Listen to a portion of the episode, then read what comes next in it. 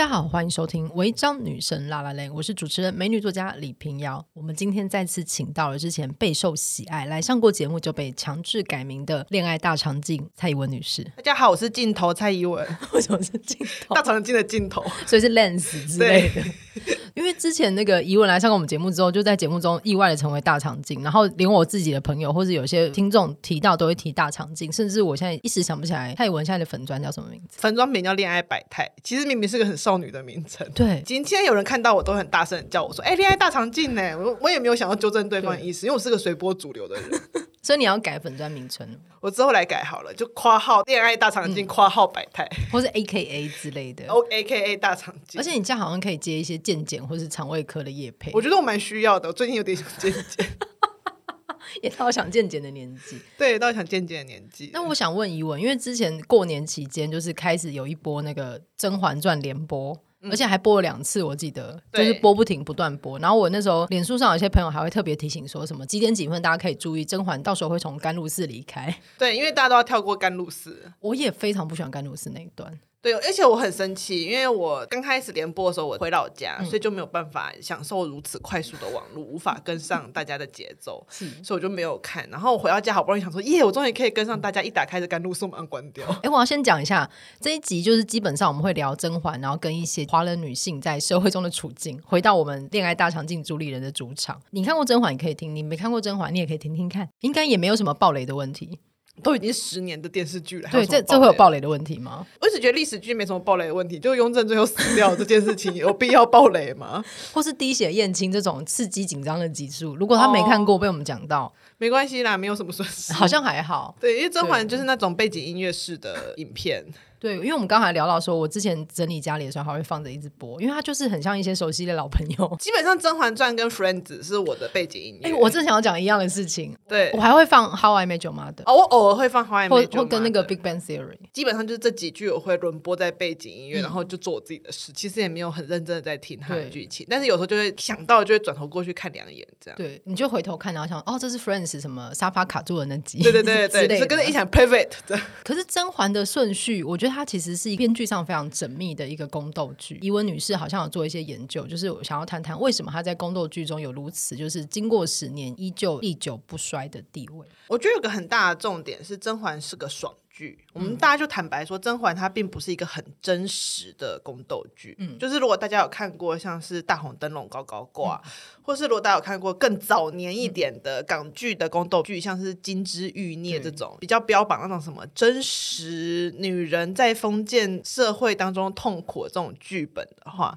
你可能会觉得看得上去过后，你就会有种哇，这真的是一部拍的很好的电影。但是你不会想看第二遍，就是没有人会想要把大红灯笼高高挂放在背景音乐里面播出。因为这就太痛苦了。嗯，那甄嬛有个很大的重点，它其实是一部爽剧，但它的爽剧又是根基于很现实生活当中女性的困境。我觉得有个蛮大的重点是，很多人都会说流行文化或者大众文化要爽这种东西，就是要超脱一切，很就是写一个他们用有龙傲天或是玛丽苏，就是连卖豆浆的人只要是男人就会爱上你的那一种，就是大家都会很期待爽剧这种路线。可是实际上要让人觉得爽这件事是很困难的。对。你必须要先让他一定程度跟你有连接，就例如说这个角色他所遇到的困境跟我有点相似，当他跟我有点相似的时候，他最后做出了一件很爽的事情，我才会觉得爽。所以我觉得《甄嬛传》它刚好切在这个点上，就是甄嬛她本人其实是呃在前期当中碰到一些状况，可能都是你我人生当中会有类似的处境，嗯、例如说碰到表面上跟你很温润，然后总是在装可怜的闺蜜，然后背后阴你，嗯、然后或者是你碰到那种就是上司，就是表面上看起来就是。对你很良善，但实际上一直阴你的那种上司，就是你可能的人生当中都有碰到这些困境，所以你可以很快速的把自己角色带入甄嬛。甄嬛最后又用一些手法，就是看起来很高深莫测的手法，把这件事情解决，而且得到一个很爽的结尾。嗯，你仿佛自己就得到了那一个很爽的结局，然后得到一个很爽的结尾。所以前期要有能够扣合你的心境，他就不能对，他就不能够太强，因为一开始出来他就是 level 九十九的。如果说这个宫斗剧一开始就是纯。纯元皇后的话，没有人有代入感啊，嗯、就是大家就有一种哦，他就是自己很厉害，关我屁事，就是这种感觉。嗯、可是偏偏就像像甄嬛这种角色，一开始天真无邪，然后浪漫相信真爱，然后最后慢慢黑化，你才会有一种哇，这个有带入到我的内心这种感觉。那其实如果你把《甄嬛传》放到整个中国原创小说，哎，这我要强调一下，中国原创小说这个词是台湾文类给它的分类。嗯，但我们大家都知道，中国小说创作的方式跟原创没什么关系，他们互相抄得很开心。对，他们很多致敬啊，然后所谓的资料库创作啊，这种就是很 fancy 的名词，但大家都理解什么意思哈。嗯嗯，在台湾就会把它归类在原创小说，就有别于以前台湾的言情小说。那这类的作品，其实把《甄嬛传》回到这个脉络当中，其实为什么《甄嬛传》特殊原因，还是要回到有一个蛮大的点，《甄嬛传》原著其实是架空历史的，它并没有硬要套到中国的某一个朝代上面。在这类架空历史的宫斗作品，有一阵子我真的超爱看。在什么状态里面会特别想看宫斗？回忆一下我自己对于宫斗小说热爱的期间，大概是我人生在二十几岁前期，就是、嗯、呃研究所要毕业前夕，刚毕业跟刚出社会的时候。那、嗯、我觉得那个时候会对这些小说这种上瘾的感觉，我觉得有一点点是来自于你自己的现况并不满意。嗯、那你对于自己现况不满意的时候，你会有想要有一些出口。那在我小时候的时候，我大脑幻想的版本。嗯可能是言情小说，就是你会碰到一个总裁，然后 言情小说嘛，就是你知道，你就会碰到一个，你就是一定要是总裁，你就会碰到一个总裁，或碰到一个杀手。我没有跟到杀手的吧？言情小说几个热门的职业，一就是富可敌国的总裁，二就是富可敌国的杀手，三就是富可敌国的王爷贝勒，或者富可敌国的明星。Anyway，反正前提都有富可敌国，就了解。还有富可敌国作家也真的也蛮受欢迎的。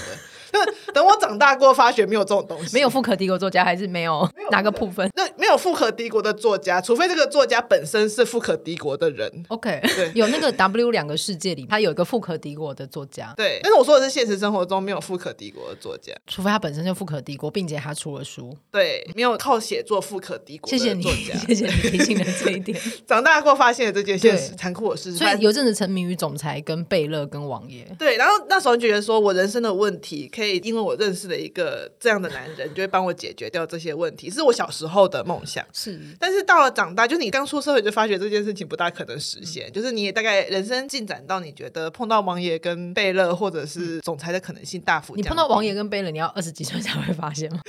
还是有个穿越的支系？有穿越支系啊，嗯、对啊，总裁就更不可能了嘛。你也大概就了解总裁不是你可以碰到的对象。对对。对可是你可能买咖啡在转角撞到他，然后比如说转角撞到周杰伦，或是撞到总裁啊。哦，那你撞到总裁也不会是二十几岁，那你放弃这件事了？对，已经放弃了.就了解这件事要被放弃。所以那时候看那个会觉得有疗愈感吗？呃，中国有一个文化研究者讲过一句话，他说为什么大家看甄嬛会爽？原因是因为甄嬛她帮我们把某些道德底线都踩遍，这些道德底线是我们在现实生活中不会刻意去踩的东西。可是因为甄嬛她面临的局面是一个很大的困境，嗯、那在这个困境当中，她去踩了这个道德底线，那我们就会觉得很爽。就例如说，其实你不可能真的去对你的上司说。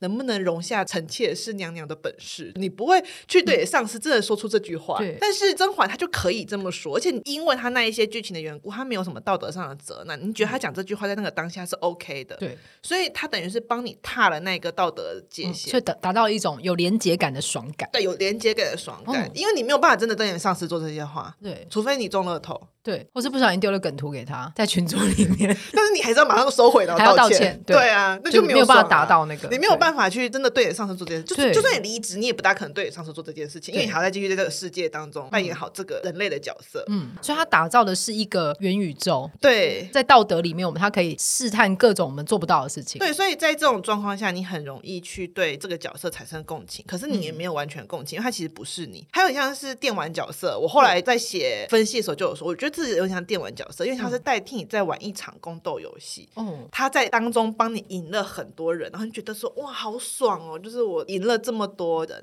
所以我觉得《甄嬛传》或者是这些宫斗小说，例如说我那阵子很迷，像是什么呃嫔妾的那些事啊，或什么后宫嫔妃升职记啊等等这类型的小说，都我那时候真的看了很多的类型小说。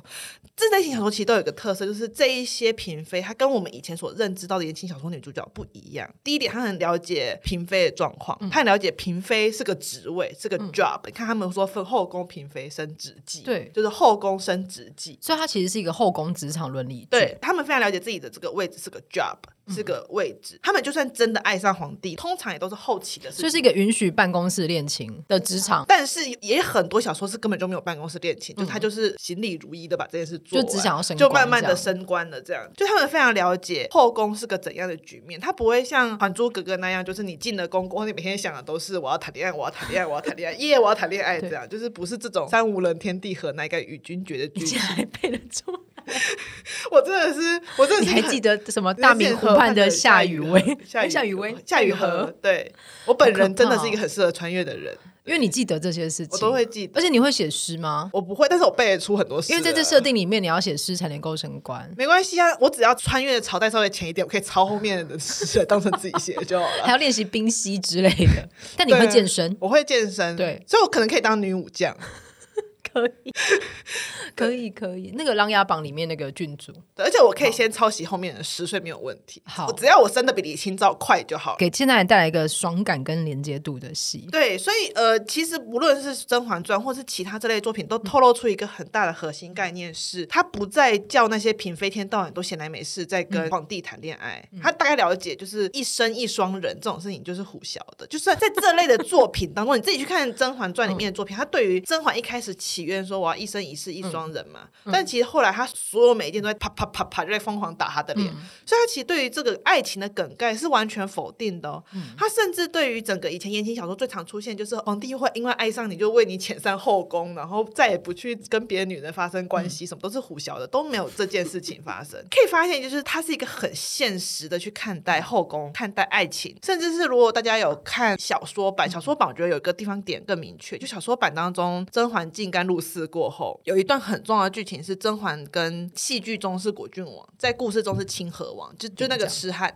对，就是反正就那个人其实是他的妈妈是前代的宠妃，就是前代皇帝的宠妃。嗯，他其实，在小说中有跟甄嬛讲的一席话，是说你要回皇宫，我能够理解你现在一定要回皇宫才能够巩固你自己的地位，所以那个宠妃是能理解。但是那个宠妃后来也说了一句话说，说我之所以能够占尽先皇的宠爱，但最后却沦落到这样的下场，就是。不得不出家保全自己的儿子的性命，嗯、就是因为我只有宠爱，而我没有得到实质的权利。嗯，所以你这次回宫，你要得到宠爱跟权利。嗯，这句话其实非常深刻的点出一个重点是，先帝跟那一位宠妃，他的故事就是典型我们想象中那一个一生一世一双人，然后皇帝为了妃子，然后不顾一切，就算被众人反对也也不在意，就是只宠爱他。嗯、那这样的结果呢，导致这个宠妃在先帝死后。就是直接被逐出宫廷，然后变成出家，嗯、然后儿子还要受人牵制。就是你看，我们以前小时候的爱情神话，就是这么不堪的下场。他直接给你一个对照组，而且他看得很透彻。然后那个就直接告诉甄嬛说：“你这次回宫，你要掌握权力，因为你不掌握权力，你是活不下来。”那他在小说里讲这段话的时候，是他本来也以为儿子过，对他本来也以为儿子挂掉，他以为甄嬛要回宫去帮他儿子，然后以及自己的父母平冤跟复仇这样。所以你看，就连这个宠妃，他看的都是如此的透彻，就是他非常明确的告诉大家说：“嗯、你看，我就是只有享受到宠爱，我没有得到实质的政治权利，嗯、所以我是没有办法去改变我的命运的。可是如果你现在回去，你就要掌握政治权利。嗯、大家可以看到，《甄嬛传》它其实有一个很大的梗概，是告诉大家说，情爱这件事是完全不可依靠，男人爱你这件事情是唬洨的，一下就改了，所以你要掌握政治权利。这边、嗯、可以稍微暴雷《如懿传》，大家如果没看过《如懿传》，也可以跳。《如懿传》也很多年了，应该可以讲因为《如懿传》的状。态就是皇后一心只想要恋爱，她到最后都没有。可以看出来一件事，就是如懿本身的起点比甄嬛来的好太多了。对，她就是空降，空降副座，她是空降副座。第二点是，皇帝是一开始真的喜欢她，对，可他就是一心只想谈恋爱。嗯、他谈恋爱谈到就是太后，也就是甄嬛本人都有一种有什么毛病的那种。甄嬛是前一届宫斗冠军，对，就是有 你是有什么毛病的那一种，就是没有搞清楚在后宫真正的目的。所以其实，呃，叶刘子，如果今天要讲《甄嬛传》这个作者的话，嗯、他其实他的骨子也是非常有一点反情爱的。说认真的，对，这样听起来非常哎，就是他想的非常清楚。对，而且其实是纸牌屋式的恋爱。对，而且其实跟很明显，他所有的恋爱都是有利益性质的。对，所有提到纯粹的爱这件事情，嗯、例如说最后如懿对乾隆那个纯粹的爱都是失败的，嗯、最后人们要都是那个虚假造作过后的爱。嗯，所以无论是乾隆或是雍正，他要都是虚假造作过过后，女人扮演出来臣服的爱，而不是那个真正的爱。嗯，她在这边所展现出来就是这个东西，而这个东西其实你把它回到在华人家庭的世界里面，可以发现，其实这搞不好就是为什么华人女性，甚至很多男性在看这些作品时候会有共鸣，很大一部分来自于当我们去回首自己的家庭的时候，你可以发觉。这种要求是一直出现在我们几乎所有人身边的家庭故事当中，嗯、就是华人父母或者是华人的丈夫，很常想要求的是那种扮演出来的臣服的爱。就是一种表面的和平，对，他要的并不是那种对等，我们之间有强烈连带的爱，而是一种臣服的、无条件付出的、顺从的、和谐的。所以这几年大家可以看到，就连在中国所红的作品当中，很多其实都不停的强调出那种宅斗，例如说像《知否》，或者是在跟前阵子《琅琊榜》，他其实你自己去看这些作品，所有在斗的人都是谁？都是亲人。你自己看《琅琊榜》里面所有就是互相厮杀的，都是三个旁系亲属可以算得出来的。人对，都是亲戚，都是亲人，他们互相在猜忌的都是父子，非常至亲的那个朋友。对，然后你去看宅斗文，宅斗文互相陷害的几乎都是姐妹兄弟，嗯、然后爸爸基于自己的喜好会比较偏爱哪一个女儿，然后他是因为真的爱那个女人吗？不一定，很多时候是因为那个女儿表现出来的样子他比较喜爱。嗯，所以为什么在这类作品当中，很常会有一个特别形态人会被出来骂嘛？就是例如说白莲花或是绿茶婊，就是因为这些人特别擅长演出，他们会演出无害的样子，嗯、可实际上。不停的阴你，这个东西就是更展现出来，就是在这样的家庭体系当中，这种人很吃香，所以他更容易会得到其他去观看者的仇恨值，会觉得说，天呐，就是完全印证了我身边的某一个人这样子。嗯，所以在这种情况下，他其实一是点出了一种职场上面的感受，但是更可怕的是这个职场上面的感受，它不止在职场上面很适用，它在我们对于华人家庭的想象当中也很适用。所以很多女性其实她会觉得，我处于这样子的状况里面，我其实好像并没有脱离这样的状况太久，但是我却被认为是一个平等的，或是处于一个没有在这个状况下的社会当中。但是你认真去想想看，就是像我们的家庭关系的时候，很多时候也是处于这个状态。就是表面上大家没有说，但是可能一个潜在的规则状态还是有。而且我觉得中国对于就是看似纯洁的东西会非常厌恶。哎，例如说我们以前可能看《李尔王》的故事好了，嗯，就是小女儿不善言辞，对，对，然后纯洁人被陷害，最后都要平反。对，可是中国他们的故事里好像没有纯洁的人，都是表面纯洁的人。女主角在受尽千辛万苦，然后个性又比较直率，然后想办法平凡，想办法不断的往上爬，然后要放弃一些原本的向往。对，好像必须放弃所有的理想。我觉得这有一种物极必反的现象。嗯、我之前在秘密读者写稿时候写过另外一篇叫《反琼瑶文》，这是在晋江那一阵子很红的一个文类。嗯、什么叫反琼瑶文呢？就是因为琼瑶的文章，大家都有看过琼瑶，就是琼瑶女主角通常都是一个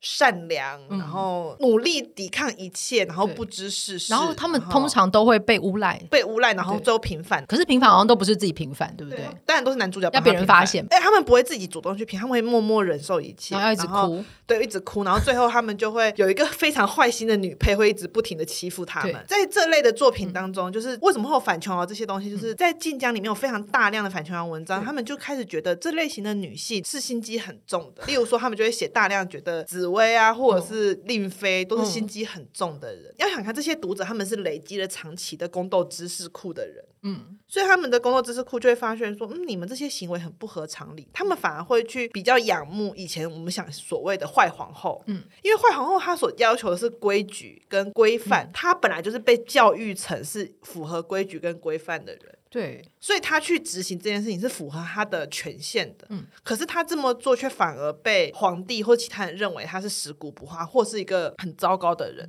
所以因此，他反而在这些反琼瑶的文学当中，那个所谓的坏皇后通常会被写成是好人。因为他是一个耿直的人，而且他是真心喜欢着皇帝，可他却一直被误解。因为他是真的有在做事的人，然后规则清楚，然后有人出面破坏规则，他还要被说是坏人。对，然后第二个其实就来自于中国这几年间对于小三的排斥是非常强的。嗯，那你可以发觉在琼瑶的作品里面，好人通常是小三。对。对，因为他们只是在不对的时候相遇。对，这些作品当中就开始展现出一个对于小三，或者对于那种所谓的楚楚可怜、处处要依赖男人的女人这件事情感到非常的排斥。可是我觉得这就很有趣，它一方面你可以说这是一个女性形象的 empowerment，因为他们开始强调女人要自己能够独当一面，对，就是要能动性，你要出来为自己说话，而不是等着被拯救。对，然后你要像是一个有独立自主个性的女性，要有基本的语言能力，对，你要能够自己解决问题，而不是凡事碰到问题就要哭，就要依靠男人。可是他的这个 empowerment 的对立的建立对象，很有趣的事情，不是对立于男人，而是对立于另外一个楚楚可怜、柔弱的女性。对，所以他是一个对于女性有敌意的 empowerment，它是一个对其他女性有敌意的。我想问，如果这个 empowerment 如果对其他女性有敌意，那她还算是有 empowerment 到吗？我觉得不能说没有，但是他对于其他女性，她是一个厌女的。对，我们要说就是这个东西，它在爬的时候，它是会有一个负面的效果。嗯、但是你要说原本的琼瑶当中，它有没有它的厌女面相，还是有啊。对。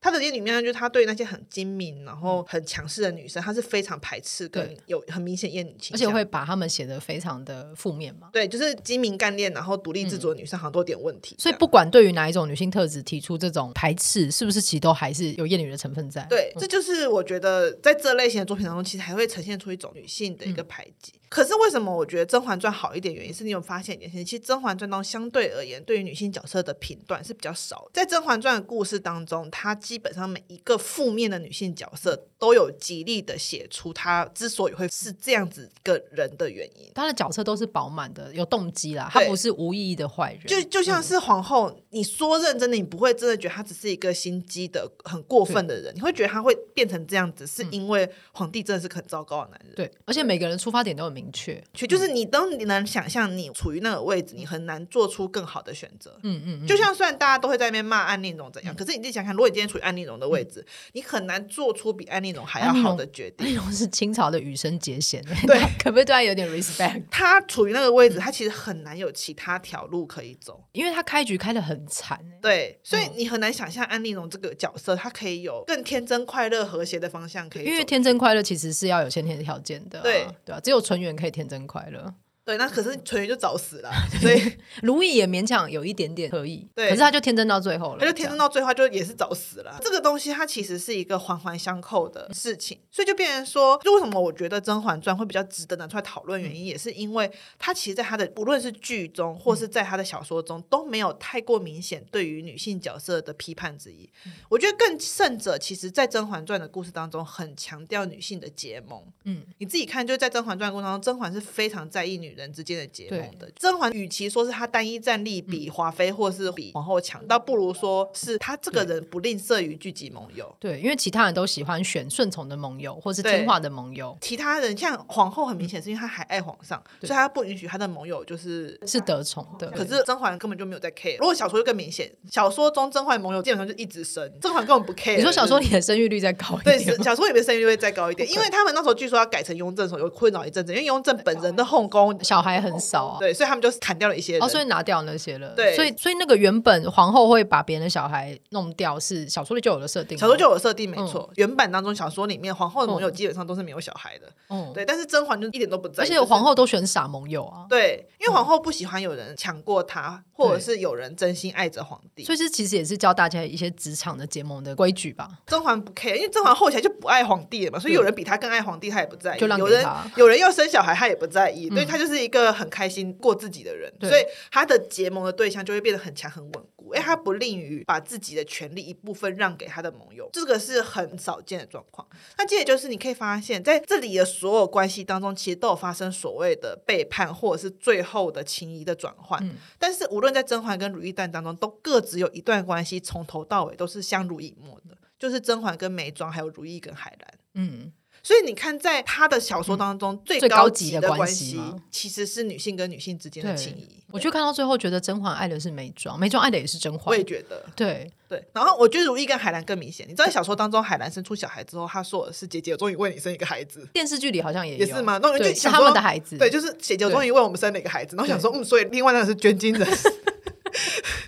另外那是高阶捐精人是吗？他在带小孩也是用这个意志力在带，只是因为电视剧的最后，海兰有因为别的事情跟如懿决裂嘛。但是他们也很快就和好了，而且即使是海兰在跟如懿决裂的时候，嗯、太后有意思要处罚海兰，如懿也是直接说，这事就是算我做的。你看多么有男友力的一个。我觉得他们里面的关系就是，你都觉得他如果在后宫里面有连接这个强大的女性情谊，跟他赶快早日摆脱出这种对皇帝的爱，他们其实就开无敌了。对，真的就是如懿其实就是没有摆脱情爱的甄嬛。其实他们教会我们，就是你越早摆脱，越早越早觉醒这个情爱的关系，越早觉醒，你就可以很开心的在后宫里面跟你的好姐妹们一直悠游自在，而且皇帝要翻你牌才会觉得烦，就是哎，我怎么不能去找别人吗？这样，可是那是很我今天晚上已经约好打麻将了，可是很难超脱的一件事情。我在想，也是现代人很喜欢看甄嬛的点，就是你那些明知道不要这样，明知道该断了的某种想法，然后但是他们还是会苦苦挣扎。我觉得是，就是你很难去超脱。你看如意就是一个无法超脱的一个案例，对，因为如意其实落到后期，他就管他的，他就不要超脱，他就是每天跟他的后宫好朋友们喝茶聊天，嗯，他其实可以过得很开心很愉快。还有龙佩，对，有个忠诚，对。可是后来有一天忽然意识到，哎，龙佩是龙嬷嬷的时候，心中有点害怕，就突然站在龙嬷嬷的这一边。对，忽然就觉得啊，紫薇就刺他两下，没关系，刺一下也还好。对，长大之后心情完全不一样，这是很有道理的。这样，可是如意是不是太晚觉醒了？对，才过得这么苦。我觉得他就是没有办法去放弃他对于皇帝的那一份爱。他一直到最后都还是爱着皇帝，嗯、就连他最后受不了了要去揭发对方这件事情，他都是基于我爱着皇帝，我不能让皇帝身边有这种人的存在，是没有什么觉得好像我应该要为了我自己。嗯、我自己有想过，甄嬛跟如懿的差别，可能也是来自于第一点，甄嬛最后已经换人爱了嘛，就是他爱的人对象已经换人了。嗯、然后第二点，我觉得还有一个蛮大的点，应该是来自于甄嬛是那种对自己很有自信的人。就是你自己可以从头开始看到尾。嗯、就是我第一次看《甄嬛传》的时候，就觉得甄嬛真的是一个，她才真的是最矫情的那一个。她不那时候对菩萨许愿的时候说：“我不想要入宫嘛。”对。然后她真的去面试的时候，又很努力在又很努力在表现。想说，这就像是说我不想要考上台大，然后在台大教授面前就是表现。我跟你讲，我的英文的那个音减这么多级哦，这样。而且不是还什么丢猫泼水？对啊，她表现表现的很好。她要是中间一步差池就没了，就没她的事。对，她就是全剧终，就全剧终就去外面开心的嫁人生小孩啦，当然没有，当然没有，他也是从头到尾都表现到那种全 A 的等级，然后再哭说，我其实不想入宫，我就想说，嗯。可是他入宫其实过得很好啊，什么荡秋千啊，主动。我是菩萨，我一定出来打你一巴掌。我那时候内心就在想，我是菩萨，我不是都帮你安排这么多难关，你要是中间。可是他先天条件好，这也是没办法的事。可是我意思就是说，他要是在那个皇帝不在问他说那嬛这个名字就是怎样怎样，他也表现说我也不知道或什么之类的。他表现的没有读书就好。对，表现的没有读书，对方也不会觉得他怎样。哎，可是眉庄也是表现的没有读书，也还是被选。可是眉庄那时候被选不是本来就有点政治，因为他眉庄的爸爸官是很高，所以眉庄那时候就是不管怎样都会被选那种样子。然后甄嬛就是，你就有一种，你不是不想被选中，你还表现那么稳的干什么？就很像是 那同学跟你说，我我觉得明天考试我要放弃。可是因为他不想嫁给温实初哦，所以因为第一集温实初不就在外面等吗？哦，所以他不想嫁给温实初，所以他就决定先入宫看看，先入宫看看。那他觉得入宫之后有什么 改变吗？我就觉得这件事情就是我是菩萨，我一定会打你一巴掌。可是菩萨说我已经很努力了。对，因为我觉得这件事很神奇，也跟很多现代人感觉对到，而且他的梗图真的很好用。我很想问一个问题，就是果郡王的行为真的可以吗？就不行，果郡王就是一个痴汉。因为我后来发现很多人讨厌甘露寺那一段，但是我也有看到很多人就觉得啊，那段好感人。我身边大多数人都是会快转甘露寺，我觉得甘露寺就是那种典型的那种就是原本的言情小说的片的套路。我觉得甘露寺是不是石蕊世子啊？就是你只要。问一个人喜不喜欢甘露寺，你就知道这个人跟自己的那个对对真的核心价值合不合得来。你看看果郡王在做的事情，他从一开始什么在外面吹笛子，对，然后后来就是他从头到尾都在做一些很不行的事情，就已经违反跟骚法。对啊，甄嬛是后期才表现他的好感，我前期没有，完全没有，前期是零哦。而且甄嬛前期是一直说我拒绝情爱了，我没有想要谈恋爱。对，然后他也是不停的就是你知道，宛如就是跟骚防治法会被限制那群，而且在学学里面让自己冷却下来，到底是什么意思？对啊，我真的就是不懂他。就是他的整个行为都让人有一种很疑惑的感觉。我不懂吹笛子，哎，很超不懂吹笛子的，就是我真的不懂。如果我是甄嬛，我应该拿东西丢他，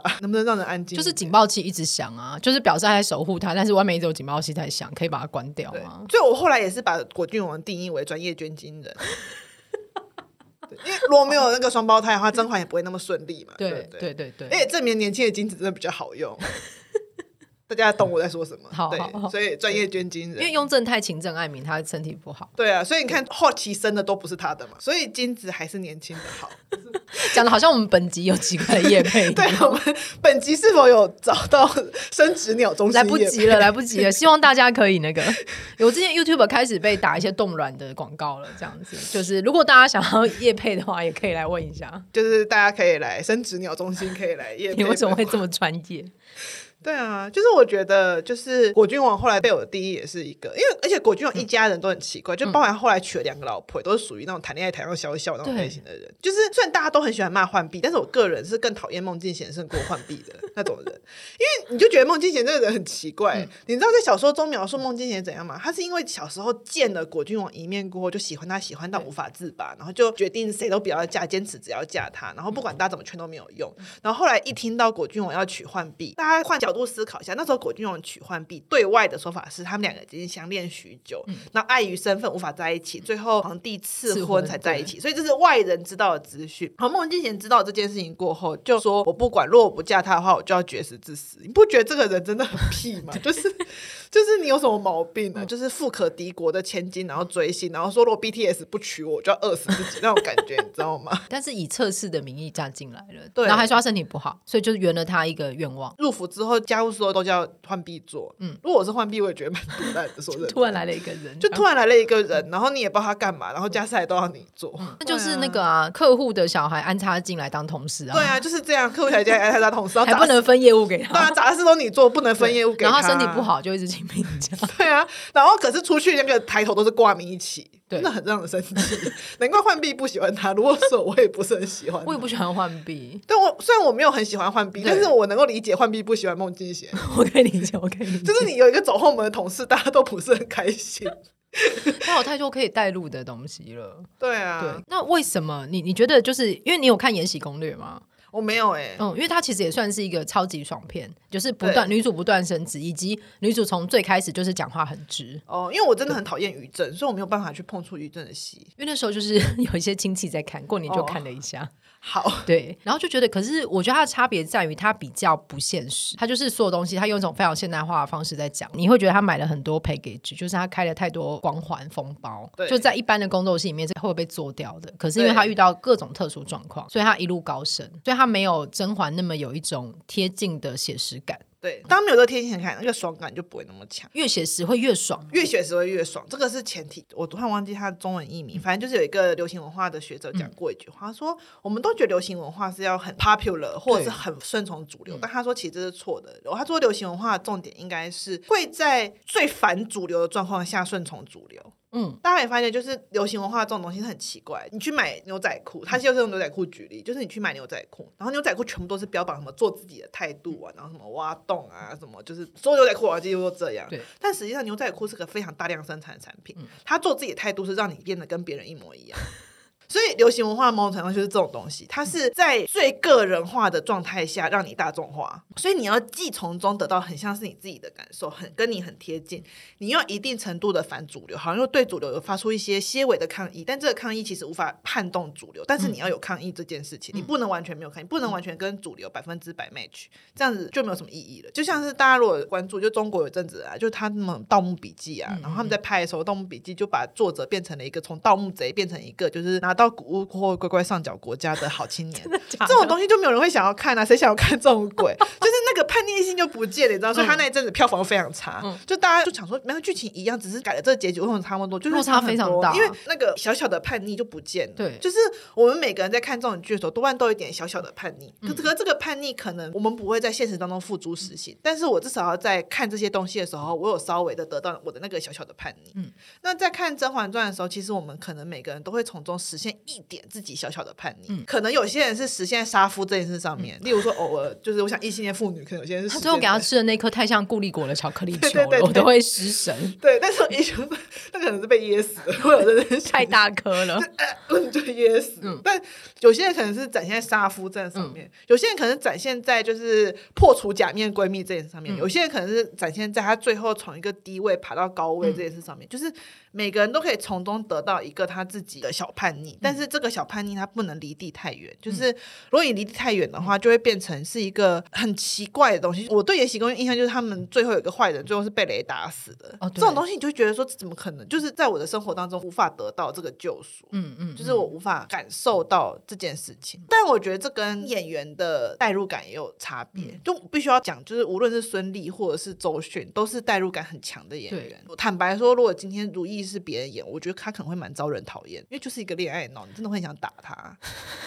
可是看到周迅就会想他幸福，对，就是好像算了。然后就然后全后宫女人爱他，你也觉得他是周迅？全后宫没办法，这很合理，这非常合理，对啊，没什么好说的。对，我是皮飞，我第一次见面也是先爱周迅，所以没办法，就立刻报对这样子。对，所以所以你就能够理解，就是我觉得演员的那个选择，某种程度也很重要。无论是孙俪或者是周迅，都是那种让你很幸福，就是嗯，确实是会想要站在他那一边的演员，就是那个能量要够强。而且我觉得那个蔡少芬的选角选的非常好，蔡少芬会让你想要同情这个角色，对，因为皇后这角色很容易会让人很讨厌，对，但她非常的隐忍跟内敛。然后我觉得很厉害的事情，就很像怡文刚刚讲的，她有一个女性的队伍，然后因为他们在一个身不由己的世界里面，只能做出与他自己的预设值的最好的选择，对，所以其实他们做了什么事情，我们都多少可以理解，就即使讨厌也能理解。对，就是你大概会能够去理解，说他做这件事情是一个不得不的选择。嗯，但某种程度上，呃，甄嬛她又在这个选择当中走出一条你觉得好像最聪明或者最可以的路。对，这么好像也是穿越剧最常出现的梗，只是甄嬛不是穿越的。但是如果你在穿越剧中可以发现，这类型的穿越剧当中，很多穿越小说当中都会有所谓的现代女性穿越到古代，嗯、然后用她的谋略跟智慧，就是解决了古代社会这种问题，之后一步步爬上高位。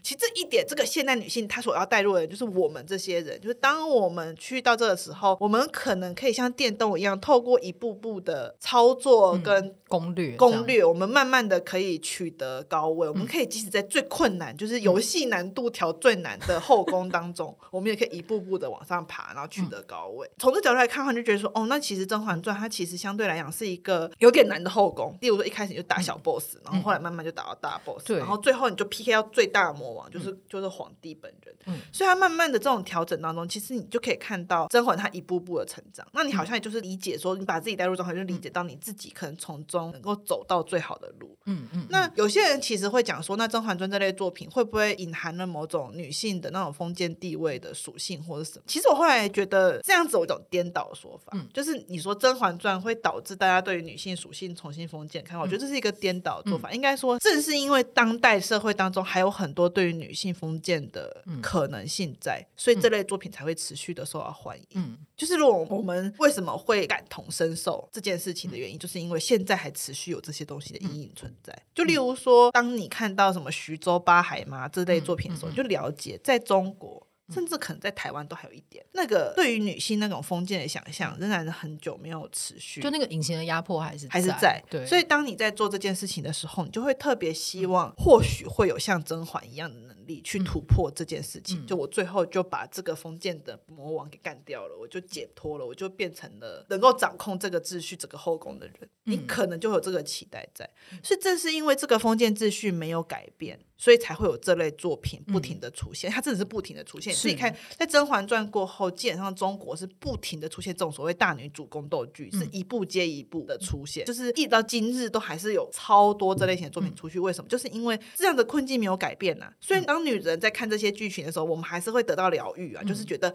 啊，对，可能要这样子我才能够解脱。其实就是一个代客打怪，而且我觉得你刚刚讲跟那个穿越剧的比较，就是我们在看穿越的时候，我们看见的是一个现代女性带着现代的所有知识系统，就是更多攻略跟想法回到古代去打怪。可是，在甄嬛这种原生后宫的世界里面，他们必须要有超多时代跟自身困境的眼光，才能够往前走。对，那其实那跟现代女性在现代职场或者是现代生活遇到困境非常像。对，我们身处在这个环境里面，然后那些枷锁都还是在。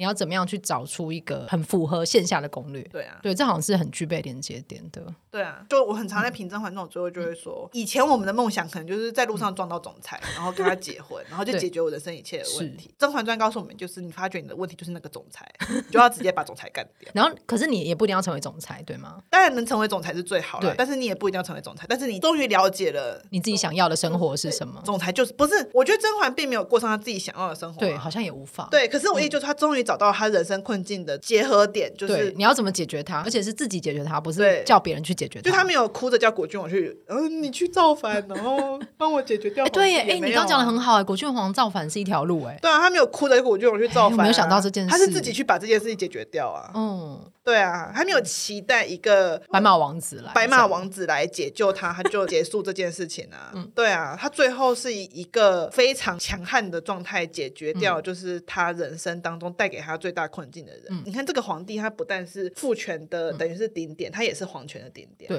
所以他等于是凭借着女性结盟的力量，而且最后你自己看哦。